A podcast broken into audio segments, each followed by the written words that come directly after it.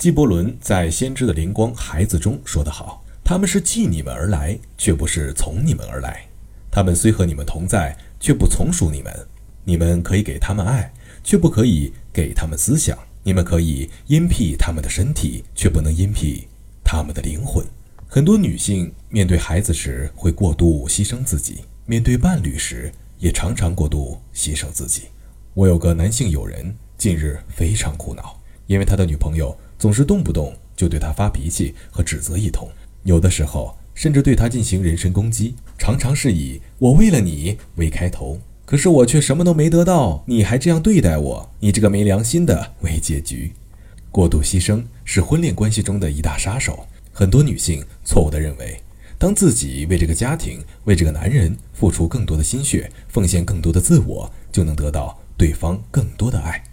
但我们发现，实际上。正好恰恰相反，越是更爱自己的女性，当然，这里的爱自己并不是自私自利，而是指为自己而活的女性，越容易拥有一个更爱自己的伴侣与更美满的婚姻生活。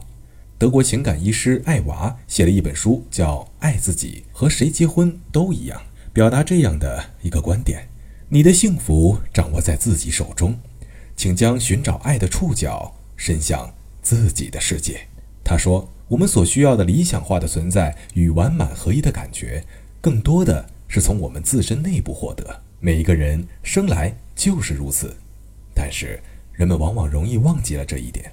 这就如同一颗葵花籽，所有使它最终成为一颗向日葵的信息，已经都蕴藏在种子里了。我们是有能力让自己获得幸福的，而不必通过自我牺牲的方式获得。不要再等待别人来斟满自己的杯子。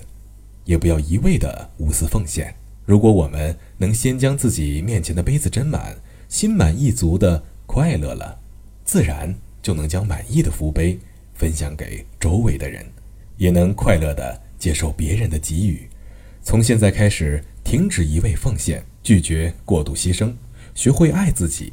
只有爱自己的人，才能更好的爱他人，得到他人的爱。